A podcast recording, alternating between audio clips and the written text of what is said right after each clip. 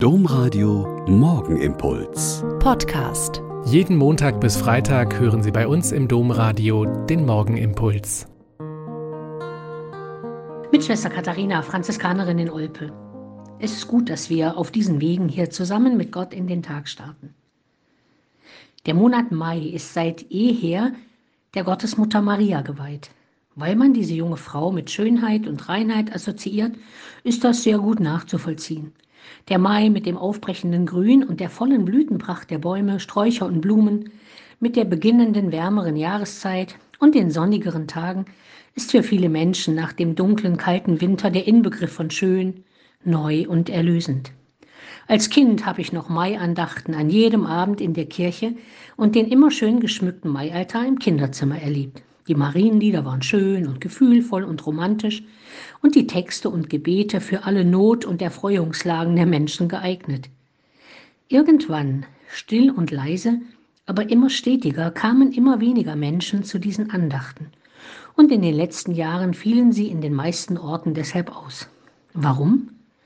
Ich denke, dass viele Gläubige gespürt haben, dass es nicht mehr passt, das Gefühlvolle und Romantische, das Fürsprechende und Mittlerin Seiende der Gottesmutter. Diese Art der Frömmigkeit ist zu einer Zeit entstanden, wo sich kaum jemand gewagt hat, sich mit seinen Sorgen, Freuden und Nöten direkt an Gott zu wenden und stattdessen einen Mittler und Fürsprecher brauchte. Aber es gibt auch die andere Seite. Was hat diese Form der Verehrung mit dem Bild der Gottesmutter gemacht? War sie tatsächlich nur lieb, freundlich, betend, demütig, untergeordnet, das bestehende Herrschaftssystem zementierend?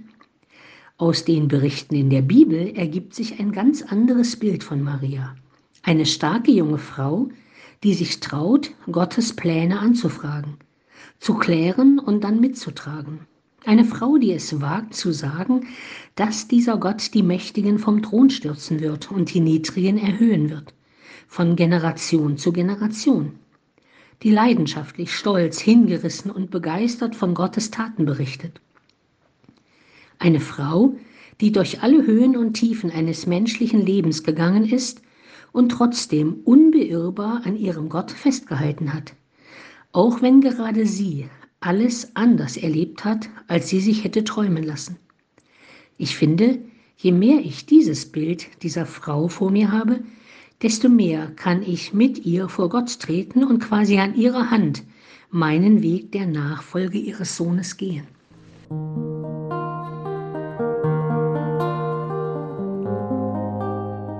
Der Morgenimpuls mit Schwester Katharina, Franziskanerin aus Olpe, jeden Montag bis Freitag um kurz nach sechs im Domradio. Weitere Infos auch zu anderen Podcasts auf domradio.de.